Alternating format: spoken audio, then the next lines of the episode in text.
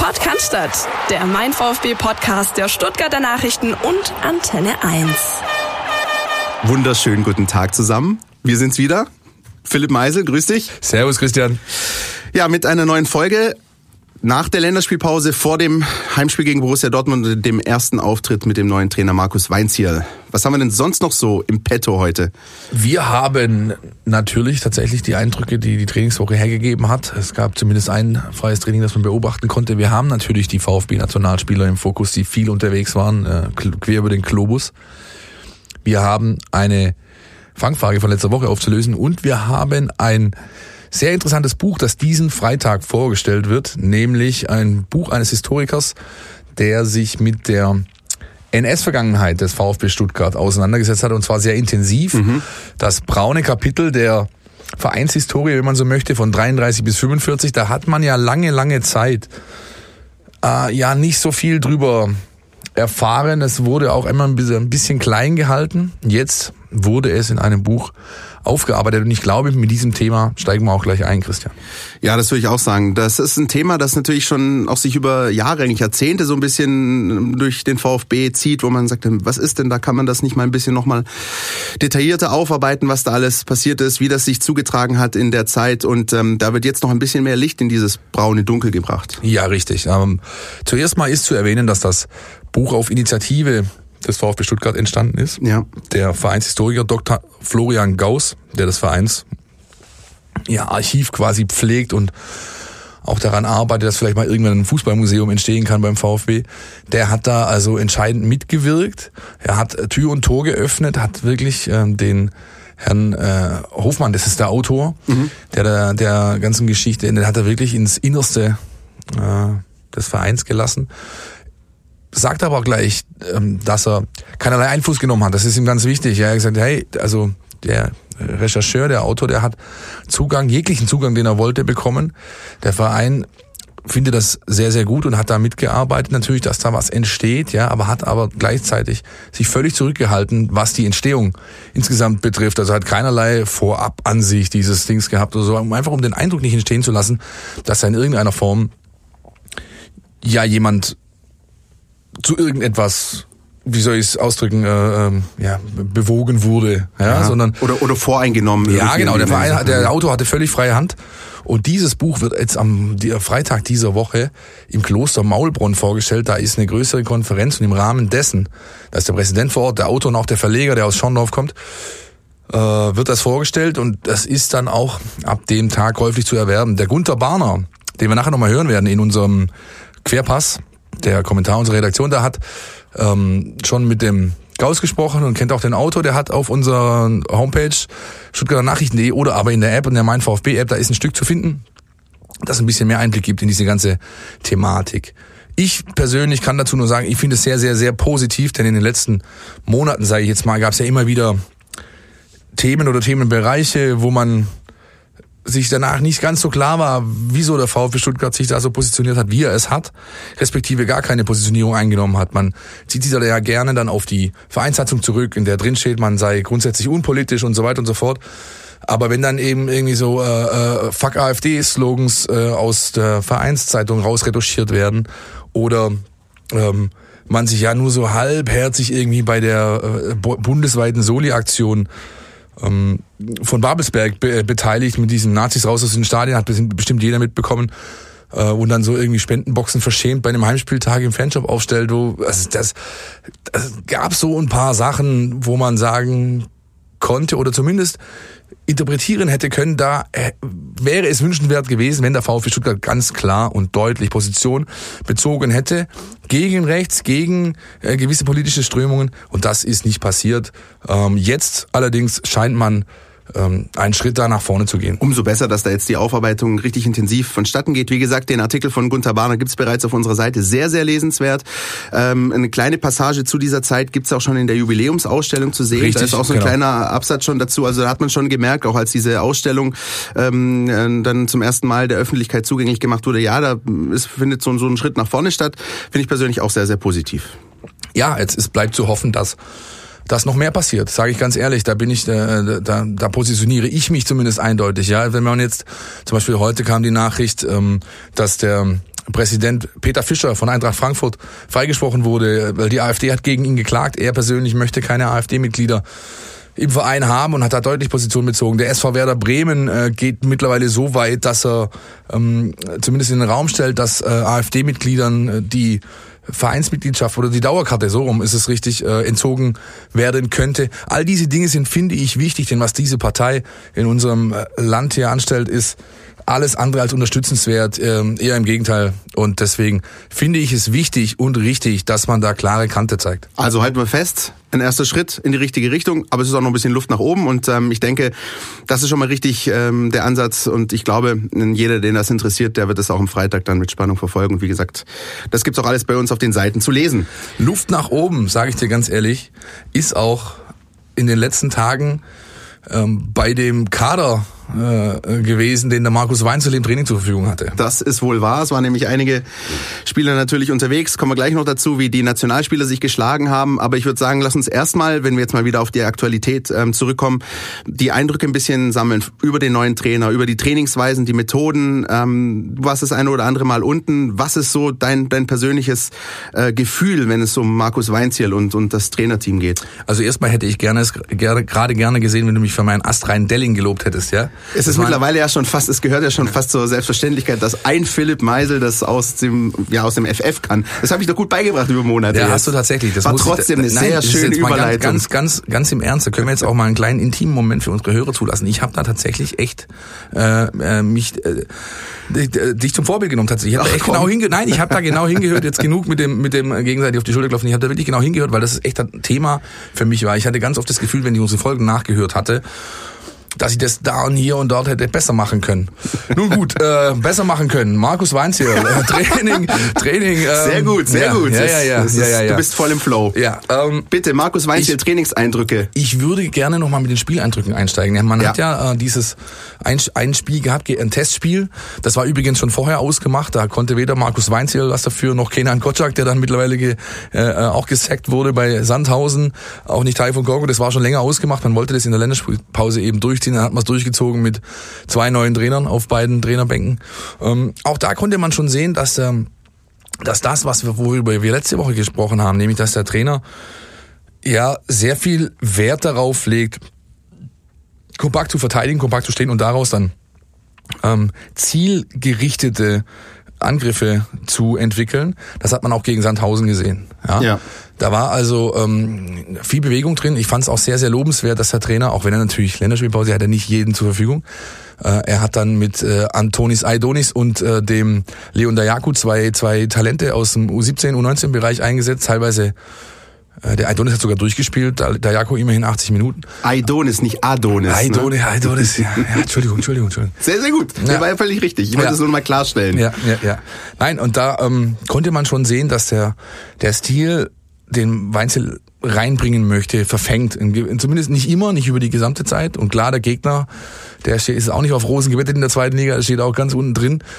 Das war natürlich nicht unbedingt der Gradmesser, aber man sah schon, dass Mut und offensive Prägung Einzug erhält. Das war ja auch das, was Weinzel angesprochen hatte an der, bei seiner Vorstellung sozusagen.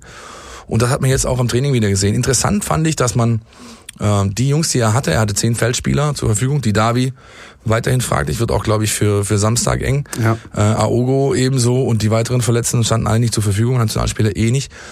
Ähm, aber die, die er hatte, die hat er ähm, gegen ein 4-2-3-1-System, das eben mit so Steckmännchen quasi skizziert wurde auf dem Feld, äh, arbeiten lassen, hat da ganz klar Passfolgen ähm, vorgegeben. Also ähm, beispielsweise Ball ist in der Viererkette beim rechten Innenverteidiger. Wie wird dann von da aus losgespielt? Da gab es wirklich Passfolgen zu sehen. Es war ganz klar ähm, gefordert, so und so viel Querpässe, dann Steilpass, dann kommt derjenige zurück, lässt sich fallen und so weiter und so fort. Also da war wirklich sehr viel System drin und dann nach ähm, sage ich mal, drei bis fünf Pässen in diesem Maschinenraum, wie ich es immer gerne nenne, also Innenverteidigung äh, und Sechser, ja. Sechserraum, dann wurde wirklich zielstrebig ähm, nach vorne gespielt. Da ging es immer vertikal, immer über die Außen. Ganz wichtig, also ich habe wenig über die Innen, Innen gesehen, sondern es war wirklich das Außenflügelspiel wurde forciert durch diese Passübung und die Spieler vorne, Gonzales, Gomez, Tommy aber auch, mussten explizit gewisse Räume anlaufen. Also auch da wurde den Jungs klar gesagt, ähm, sie, sie wurden, ihnen wurde ein Korsett vorgegeben. Ja, hier ist dein Raum, den läufst du an und läufst ihn so an. Damit sich dann der Beispiel der Ballführende in den offensiven Fuß spielen kann, wovon wir das letzte Woche hatten. Ja, ja? deine Turnübung, ich erinnere mich. Richtig, meine Turnübung. Also insgesamt, ganz ehrlich, sah das wirklich sehr, sehr, sehr, sehr vielversprechend aus. Und die Frage wird dann sein, was jetzt passiert, wenn die Nationalspieler zurückkommen, zu dem wir jetzt mal kurz ein kleines Aufzügchen unternehmen wollen, wenn ich dich richtig interpretiere da drüben. Ha? Ja, jetzt ja, mir die Überleitung jetzt auch noch wegnehmen, das ist jetzt schon mal natürlich der nächste Schritt. Ja, take it to the next level. Na gut, kümmern wir uns um die Nationalspieler, die unterwegs waren. Natürlich einige, auch teilweise weite Reisen rund um den Globus, wie du schon ähm, gesagt hast. Das Wichtigste, glaube ich, das können wir festhalten für den Moment ist, ähm, alle sind gesund und munter zurückgekehrt. Äh, niemand ist mit stärkeren Verletzungen ähm, hier wieder an den Cannstatter Vasen gekommen. Also das sieht zumindest für den Moment gut aus, mit Blick auf. So ist Samstag. das, was wir von unten gehört haben, zu interpretieren. Es scheint niemand zurückgekommen zu sein, der mit größeren Blessuren in Stuttgart eingetroffen ist. Das ist richtig. Und es gibt, ich versuche das mal vielleicht leicht ansteigend nochmal darzulegen, auch durchaus erfolgreiche Meldungen. Also ich glaube, dass die Jungs, die unterwegs waren, doch mit durchaus Selbstbewusstsein zurückkommen. Timo Baumgartel beispielsweise mit der U21 ähm, die erfolgreiche Quali für die EM geschafft, zwei Siege und in dem zweiten, zwar unbedeutenden Spiel, aber ist doch immerhin was, ist äh, Baumgartel als Kapitän für die U21 aufgelaufen und hat das Team zum Sieg gegen Irland geführt. Das mag ein unbedeutendes Spiel gewesen sein. Ich empfinde die Geste alles andere als unbedeutend. Das ist richtig, ja. Denn äh, der Timo hat sich das verdient durch seine stabilen Leistungen im, im, im, in der, im Nationalmannschaftstrikot. Ähm, und es zeugt auch davon, dass der Mannschaftsinterne, und wir reden ja hier immerhin von der ersten Nachwuchsmannschaft der Nation, ja, oder von der obersten, wie du es sagst, dass er dort ein gewisses Standing mittlerweile hat beim Trainerteam, aber auch bei den Mannschaftskameraden. Man, man, nimmt das auch wahr, wenn man sich die Spiele anschaut. Stefan Kunz ist da im Regen-Dialog, auch nach dem Spiel, da nimmt er den ganz, ganz fest in den Arm und so. Also da ist schon ein guter Draht zwischen, zwischen dem Trainerteam und Timo Baumgartel. Aber nicht nur Timo Baumgartel hat die äh, Qualifikation geschafft übrigens. Ja, bitte. Ein Satz dazu noch, dass, wenn er das mitnimmt, in seine Arbeit, ja. tägliche Arbeit im Verein, kann er nur davon profitieren. Das hilft dem jungen Kerl, der ist ja immer noch ein junger Kerl, auch wenn er schon zig Saisons und Bundesligaspiele und Trainer auf dem Buckel hat, aber das ist ein, ein junger ähm, Mann aus der Region, auf den hier alle bauen und das kann sich nur positiv auswirken. Ich finde, das ist, äh, er geht wirklich die Stufen ähm, Schritt für Schritt nach oben, ähm, ohne jetzt irgendwie viele Stufen zu über, übertreten oder irgendwie drei Schritte auf einmal zu machen, sondern ich finde diese Karriere von ihm, ähm, funktioniert tatsächlich solide, aber immer schön ansteigend. Also da ist immer der nächste Step da. Und auch was er beim VfB schon alles, das hast du gerade angesprochen, einen Trainerwechsel mitgemacht hat, hat er immer mal wieder auch mal ein paar Wochen auf der Bank gewesen, mal verletzt gewesen, aber er ist jetzt auch wieder fester Bestandteil. Und ja, wächst so eine richtige Persönlichkeit dran, auch auf dem Platz und, und neben dem Platz. Ne? Absolut, absolut. Davon kann er und der VfB wirklich, die, man kann nur davon profitieren. Ja. Du wolltest zum nächsten U21-Spieler übergehen, der die Qualifikation geschafft hat. Und ich weiß auch, glaube ich, wer das ist. Ja, das ist der Herr Borna Sosa, der das äh, mit Kroatien geschafft hat. Ähm, ebenfalls ähm, wichtiger Sieg zu Hause gegen Griechenland und dann haben sie noch ähm, San Marino 4-0 geschlagen. Haben auch die Qualifikation für die EM geschafft, für die Kroaten sogar ein bisschen was Besonderes, weil die das nicht so häufig schaffen. Zum ersten Mal seit, äh, ich glaube, 16 Jahren, dass, dass sie sich wieder mal für die Endrunde qualifiziert haben. Und ist übrigens auch ein kleiner Aspekt, auch für Timo Baumgartel, vielleicht gar nicht so unwichtig, denn über diese U21 EM äh, besteht die Möglichkeit, sich für die Olympischen Spiele Richtig. 2020 genau. in Tokio zu qualifizieren. Genau. Dafür müsst ja. ins Halbfinale kommen und allein was man, also ich habe zum Beispiel ein großes Interview mit Jossi Brekalo gelesen, dem ehemaligen VfB-Spieler, für den ist es ein ganz, ganz großer Traum, also da bei den Olympischen Spielen mal dabei zu sein, Eröffnungsfeier und vielleicht eine Medaille mitzunehmen. Ich kann mich noch daran erinnern, kurzer Ausflug in eine andere Sportart, als Dirk Nowitzki ja. damals die Fahne tragen durfte in für Deutschland bei den Olympischen Spielen in Peking. Der hat, da hat bei ihm ja, dem hast du einfach, da musste sie ihm nur in die Augen schauen, um zu sehen, was das bedeutet für den Sportler, für ihn persönlich. Und der hat damit auch schon ein paar NBA-Saisons auf den, auf dem, auf dem Parkett äh, gezockt und hat schon äh, zweistellige Millionenbeträge im Jahr verdient. Also das war mit Sicherheit kein, ja. kein Jungspund mehr, der noch am Anfang seiner Karriere steht. Insofern kann man, also ich, ich kriege ein bisschen Gänsehaut, kann man, kann man tatsächlich nur ja, ja, nur erahnen, was da in einem ja. vorgeht, dann wenn du tatsächlich dann bist. Und ich kann mir das sehr gut vorstellen, dass die Jungs, da will ich das als Traum definieren und da richtig Bock haben drauf. Ja, allein wer sich äh, an die Szene erinnert vom letzten olympischen Finale in Maracana, Brasilien, Deutschland, das dramatische Elfmeterschießen am Ende, also das ist, das ist wirklich faszinierend und ich kann mir durchaus vorstellen, dass es für den einen oder anderen Spieler einfach eine Riesensache ist, weil du es ja in deiner Profikarriere so viel Geld auch verdienst, bei so vielen Top-Vereinen du spielst, das schafft nicht jeder, da einfach dabei zu sein. Bei Sosa bin ich auch wirklich gespannt, das ist für mich eines der entscheidenden äh, Duelle auf Samstag hin. Mhm. Bei Sosa bin ich wirklich gespannt, wie sich das jetzt die nächsten Tage hier, ähm, wie das hier vonstatten geht, denn sein Konkurrent, den er eigentlich unter Korkut überholt hatte, nämlich äh, Emiliano Insua, da hat er so ein bisschen Ticken zumindest die Nase vorn gehabt in den letzten Spielen. Der hatte jetzt natürlich zehn Tage Zeit, ja. sich Weinzel zu zeigen und da jeden Tag im Training äh, entsprechende Topleistung anzubieten. Ja, auch das hast du übrigens nochmal einen kleinen Ausflug zurück zu den Trainingseindrücken gesehen das war eine andere Art von Intensität in den Trainingseinheiten, als es eben in denen der Fall war unter Korko, die man noch beobachten konnte vor seiner Freistellung. Und es ist auch ein offenes Geheimnis, dass äh, Spieler im Trainingsbetrieb unter einem neuen Trainer dann doch auch mal vielleicht das eine oder andere Mühe mehr geben. Ja, da gibt's, äh, ist ja klar, weil die Karten einfach auch neu gemischt werden. Deswegen ähm, bringt das auch nichts. Es wird echt spannend zu sehen, ähm, wer denn da die Nase vorn hat. Das wären sehr solide zwei Euro gerade gewesen, wenn ja, wir unser Phrasenschwein noch hätten. Ne?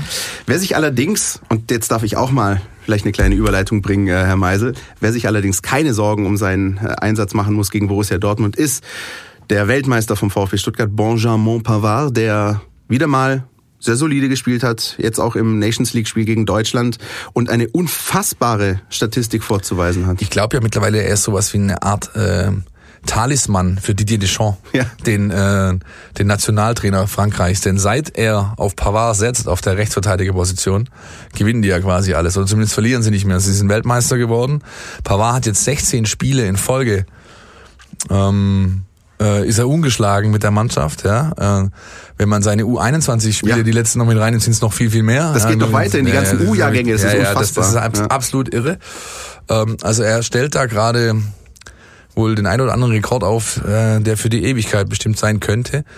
Ähm, prinzipiell, also ich, ich habe das Spiel jetzt am äh, Dienstagabend gegen Deutschland nicht so, ich habe es nur aus dem Augenwinkel verfolgt, aber auch da hat man halt gesehen, wieder welche Souveränität er mittlerweile ausstrahlt, ja, und, und wie, wie solide er einfach seinen Part spielt. Und dennoch muss man sagen, dass es beim VfB bisher äh, auch die eine oder andere Situation gab, in der er nicht gut aussah, in Mainz beispielsweise oder der Stellungsfehler gegen Bobby Wood in äh, Hannover. Vollkommen richtig. Also das ist aber auch eine Schwierigkeit, äh, wenn du auch nicht die ganze Vorbereitung mitmachst mit der Mannschaft. Da gibt's auch ähm, Interviews mit anderen Spielern, nicht nur den Franzosen, ja. Kroaten, Engländern, Belgiern, die einfach sagen, es ist einfach schwierig, Sa da reinzukommen. Sagen wir mal so, ich hätte es mir gewünscht, dass Holger Bartstuber aktuell in einer besseren Verfassung ist, als ja. er es ist.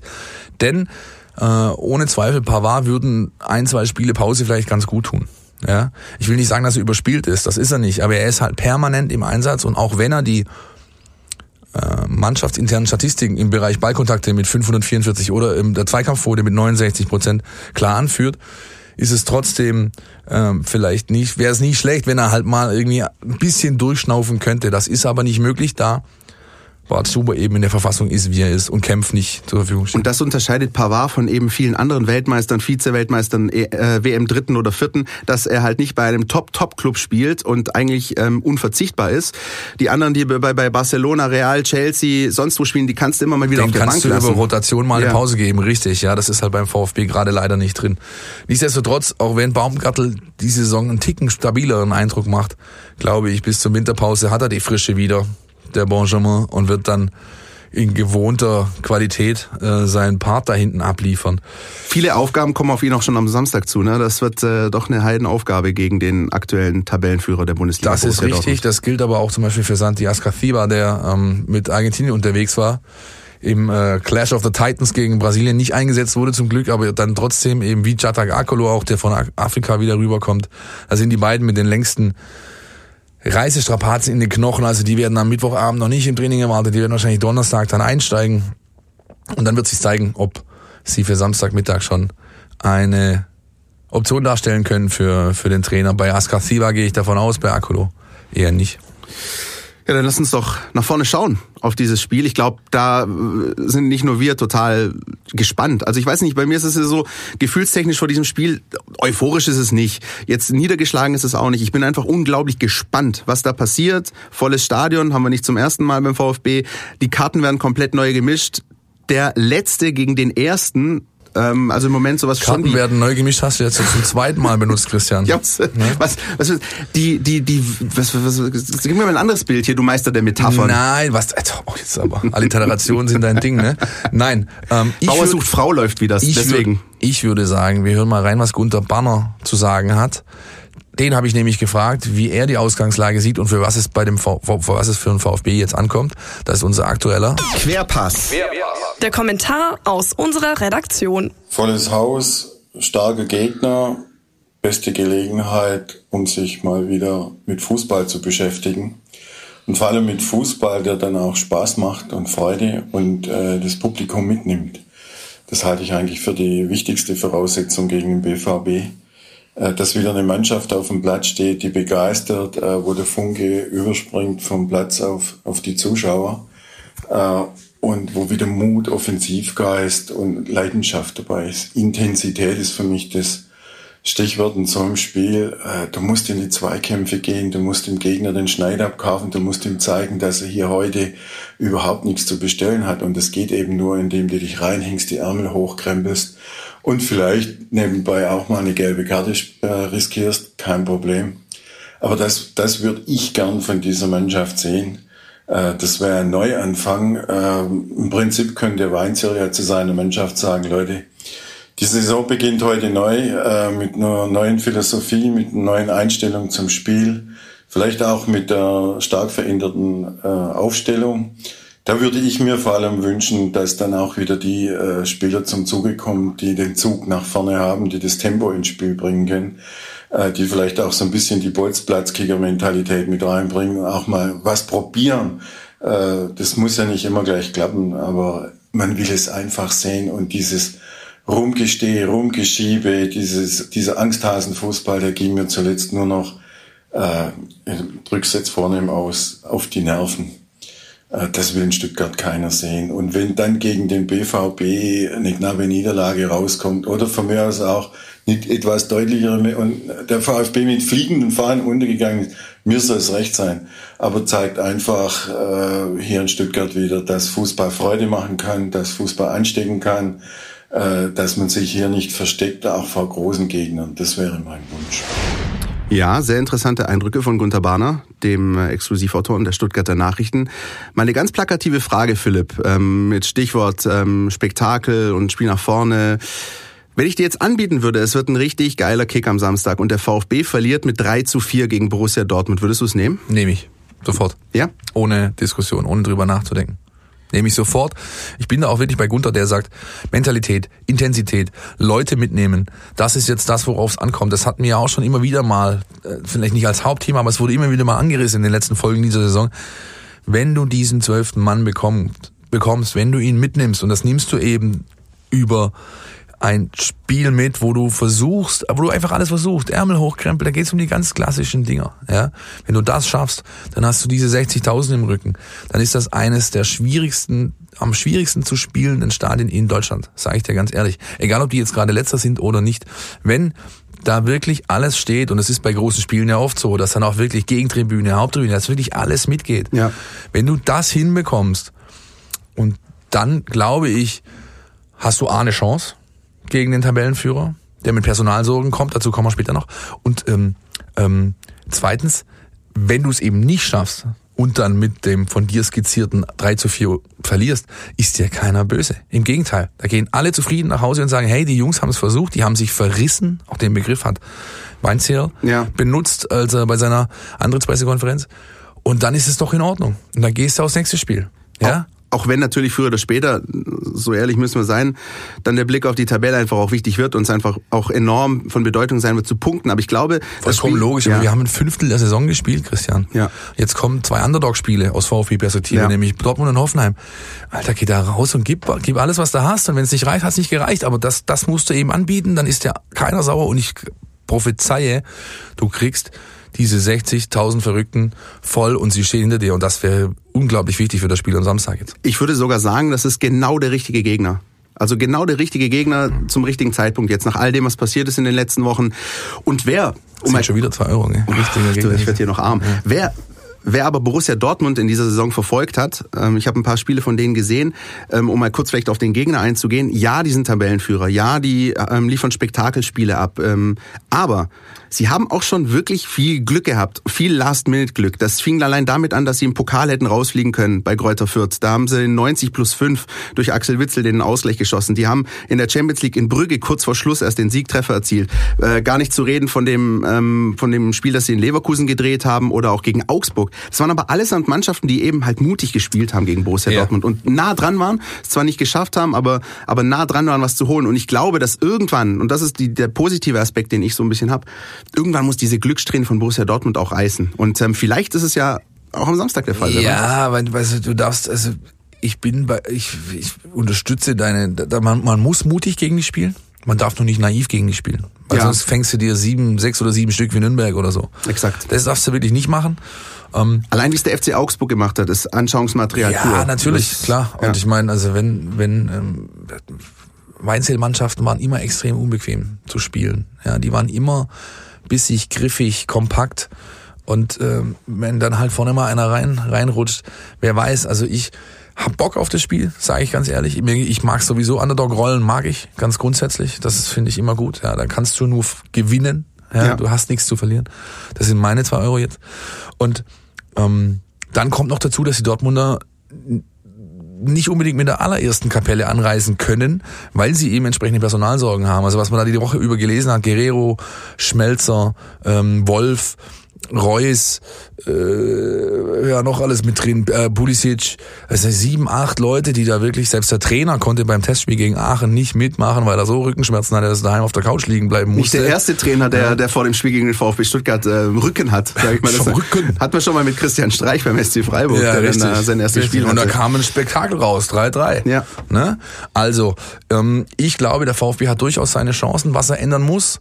Wie gesagt, hat Gunther eigentlich ganz gut angesprochen, wir auch schon so ein bisschen. Er muss mutiger sein, er muss kompakter bleiben. Die Abwehr, hatte ich letzte Woche schon gesagt, ich finde ganz grundsätzlich die Abwehr, 13 Gegentore in sieben Spielen, das ist ein viel zu hoher Schnitt, das geht nicht. Ja, Da muss also wirklich dran gearbeitet werden. Ich glaube nicht, dass sie zu Null spielen gegen Dortmund. Nein, aber, natürlich nicht. Ja, natürlich. Nein, man, nein, es muss eine andere Kompaktheit her. Genau, richtig. Also die, das, da muss, das, das muss besser werden. Und ich äh, denke, Weinzell und sein Team schafft das, also Trainerteam, äh, die schaffen das auch, äh, das zu vermitteln. Ob es dann gleich voll greift, wird sich zeigen. Aber ich bin ganz guter Dinge, dass wir einen veränderten VfB Stuttgart sehen werden an diesem Samstag. Da wollte ich dich gerade mal danach fragen. Natürlich können wir da wenig abschätzen. Wir haben zwar die Trainingseinheiten beobachtet, aber so richtig ist es natürlich eine, eine, eine Überraschungskiste.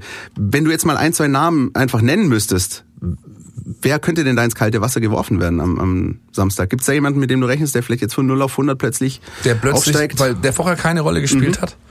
Ich hätte einen, aber das ist, äh, ja. Also ich kann es ich kann's schwierig einschätzen, muss ich sagen. Ähm, ähm, ich denke, er wird Gonzales äh, wieder eine Chance geben das von Anfang an.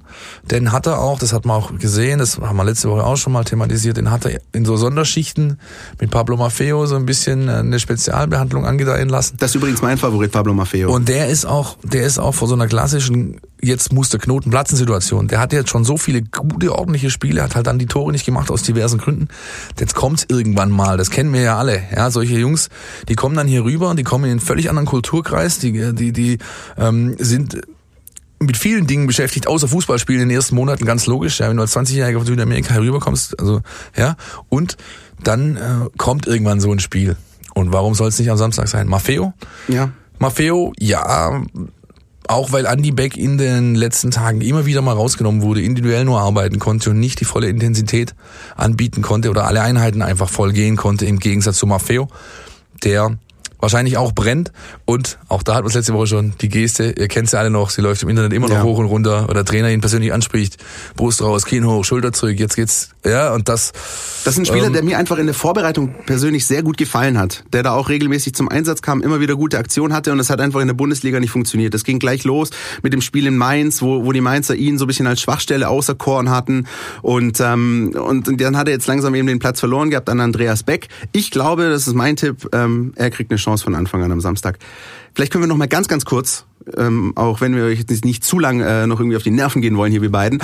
Ähm, aber ich würde gerne noch über ein, zwei Spieler bei Borussia Dortmund sprechen und vor allem über einen, der eben in der letzten Saison noch beim VfB war und gerade ziemlich von äh, auf sich aufmerksam macht. Das ist Herr Brün Larsen, der äh, tatsächlich auch schon ein, zwei wichtige Tore geschossen hat und richtig aufblüht. Hättest du mit der Entwicklung gerechnet? ja, Okay. Ja, weil ich ihn im Training hier gesehen habe und äh, weil ich auch schon das eine oder andere Wort mit dem Sportchef Reschke darüber wechseln konnte und der hätte alles getan. Der hätte wahrscheinlich sogar seine Oma verkauft, wenn es notwendig, wenn es irgendwie gegangen wäre, notwendig gewesen wäre, weiß nicht, um den Kerl hier zu behalten. Weil man hat das gesehen. Der war nicht nur auf dem Platz, da hat es nicht ganz so funktioniert, wenn man jetzt die, die Spiele, die er macht, gemacht hat, nimmt. Äh, aber die tägliche Trainingsarbeit und das vor allem das ähm, Verhalten im Mannschaftsgefüge, das war extraordinär. Der war, das war abzusehen, dass der explodiert. Das war wirklich abzusehen. Und deswegen wollte Reschke unbedingt den Kerl noch, noch mal länger hier halten. Hat nicht geklappt, den Susi Zeug hat es eben auch gesehen Richtig, ja.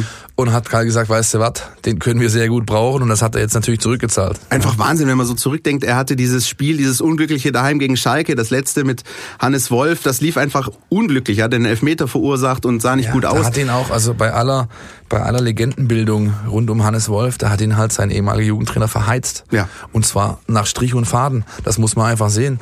Der hat ihn da auf einer ortsfremden oder positionsfremden äh, Nummer in, in ein Drecksspiel reingeworfen. Und das war also mh, fragwürdig. Sehr, sehr beeindruckend. Genauso beeindruckend, äh, ganz kurz vielleicht auch noch, ist der Kollege Paco Alcacer, der, warum auch immer, ich habe mit dem Kollegen Carlos Ubina aus der Redaktion gesprochen, der seines Zeichens der spanischen Sprache mächtig gesagt, der heißt Paco Alcacer. Ja. Und warum hier irgendwie in den Alcázar. deutschen Medien alle, alle einen Alcázar aus ihm machen, also Weil sie kein Spanisch können. Ja, Ganz einfach, deswegen arbeiten sie bei deutschen Medien. Ja, ist Vielleicht, ja vielleicht ist das irgendwie so, so ein. Ruhrpott-Ding. Du, der Alcázar, der hat wieder einen richtig rausgehauen, du. Ich weiß es nicht. Aber äh, das möchte ich mir nochmal festhalten, Paco Alcacer. Und ich glaube, das ist ein Spieler, auf den man besonders achten muss. Der kommt auch in der spanischen Nationalmannschaft rein, trifft nach 90 Sekunden. Naja, also irgendjemand Wahnsinn. hat mir die, Ta- die Tage flog eine Statistik an, an mir vorbei. Die letzten zehn Schüsse für Dortmund Ja. und Spanien waren alle drin. Wahnsinn. Ne? Das ist eine Quote, da kann Mario Gomez aktuell nur von träumen. Nun denn, noch jemand? Ähm, nö, das war's eigentlich soweit, aus meiner Sicht. Freut mich, freut mich, freut mich, freut mich. Nee, ich habe richtig Bock. Ich habe wirklich Bock auf das Spiel und selbst wenn es katastrophal in die Hose geht, denke ich, du wirst eine Veränderung sehen, die hoffen lässt. Ähnliche Konstellation wie Deutschland gegen Frankreich. Hat Sehr jetzt auch, vergleichbar. hat's jeder, hat ja jeder jetzt gedacht, oh Gott, der Löw, der kraft's ja gar nicht mehr und lässt da hin so ein Kunst und so eine Rentnertruppe kicken. Jetzt hat das halt das Gegenteil bewiesen. Die Mannschaft hat's ordentlich gemacht, hat verloren, aber man hat jetzt wieder diese positive Grundstimmung eigentlich. Ja gut, also da kann halt schon was gehen und Ich habe so oft daran gedacht, an diese, es ist eine Parallele zwischen diesem äh, Deutschland-Frankreich-Spiel und, und jetzt im VfB gegen Dortmund. Ähm, die, einfach die Hoffnung, dass sich was ändert, ähm, die in Anführungsstrichen lange Leitung des Trainers, der es irgendwie nicht schafft, äh, die, die Forderung zu erhören und dann einfach zu zeigen, hey, es geht doch und ähm, vielleicht gibt's dann genau so einen Auftritt, der auch den VfB-Fans Mut macht am Samstag. lassen wir die Laberei jetzt einfach mal sein. Gucken uns das Spiel an. Nächste Woche reden wir wieder drüber und äh, dann auch hoffentlich wieder mit einem Gast, der uns ein bisschen hilft, dass wir nicht gegenseitig hier diese Dampfplauderei die ganze Zeit machen Philipp, müssen. Philipp Meisel äh, spricht den Podcast und sagt, lass mal die Laberei. Das ist natürlich großartig. Ja, ja, ja, ja, ja. Ich habe ja uns beide gemeint. Nein, gut. Ähm, kommen wir zur Die Mein VfB Fangfrage. Hier gibt's was zu gewinnen. die Mein VfB Fangfrage von letzter Woche, Christian. Die musst du auflösen. Du hast sie nämlich auch gestellt. Genau, wir wollten von euch wissen, welches Trainerduo denn Borussia Dortmund äh, zur Rettung verholfen hat im Jahr 2000. Da gab es unter anderem einen ganz, ganz wichtigen Sieg beim VfB Stuttgart mit 2 zu 1. Das waren Udo Lattek und Matthias Sammer. Udo Lattek, der damals auch noch äh, eine seiner letzten Trainerstationen, wenn nicht sogar die letzte hatte. Und äh, Matthias Sammer, der noch ganz, ganz jung im Trainergeschäft war. Äh, die beiden standen da an der Seitenlinie. Ein paar Jahre später hat Matthias Sammer ja dann auch für ein Jahr den VfB trainiert. Das waren also die zwei Namen, nach denen wir gesucht haben. Und wir haben auch einen Gewinner nämlich den Heiko aus Illingen. Der hat sich unter vielen Einsendungen bei uns äh, als Glückspilz erwiesen und wurde gezogen. Eine ordentliche dreistellige Zahl. Das ist ganz stabil, muss ich sagen. Finde ich, finde ich absolut in Ordnung, ja, an Teilnehmern. Und davon, glaube ich, 95 Prozent der Antworten waren auch korrekt. Dann war also, die Frage zu einfach. Ja, machen wir nächstes Mal. Nee, übernächstes Mal machen wir es wieder. Ja. Denn Nee, nächstes Mal mal wieder. Denn dieses Mal gibt's keine Gewinnspielfrage und auch nichts zu gewinnen, keine neue, denn wir haben an diesem Freitag, am 19. unser Mein VfB Pubquiz bei Annas Treff in Stuttgart Süd und da gibt's was zu gewinnen. Dank dem Mercedes-Benz-Museum haben wir nämlich ähm, fünf, glaube ich, oder maximal sechs, je nachdem wie groß das Gewinnerteam ist. Mein Pubquiz bildet man ja Teams. Dauerkarten für das äh, für die 125 Jahre Ausstellung beim VfB Stuttgart. Die gibt's da zu gewinnen und ich würde mich freuen, wenn ihr vorbeikommt und mit mir, dem Quizmaster, einen lustigen Abend verbringt und äh, ja, euch die Köpfe heiß, quizt rund um den VfB Stuttgart. Ich stelle mir gerade so ein bisschen vor, Philipp Meisel als Walter Freiwald. Ja, weil der Preis ist heiß. Wir haben so. da mal was vorbereitet. Ja, ja, genau. Ja, genau. Also kommt vorbei, das wird ein großer Spaß und ähm, dann geht sozusagen der Wechsel direkt über vom Pubquiz zum Heimspiel gegen Borussia Dortmund. Das wird ein großes Wochenende. Absolut, so sieht's aus. Und dann lassen wir das Labern jetzt sein, ja, lassen die äh, Jungs kicken und äh, labern dann einfach nächste Woche wieder. Bis dahin, beste Grüße. Schöne Grüße, ciao. Podcast, der Mein VfB Podcast der Stuttgarter Nachrichten und Antenne 1.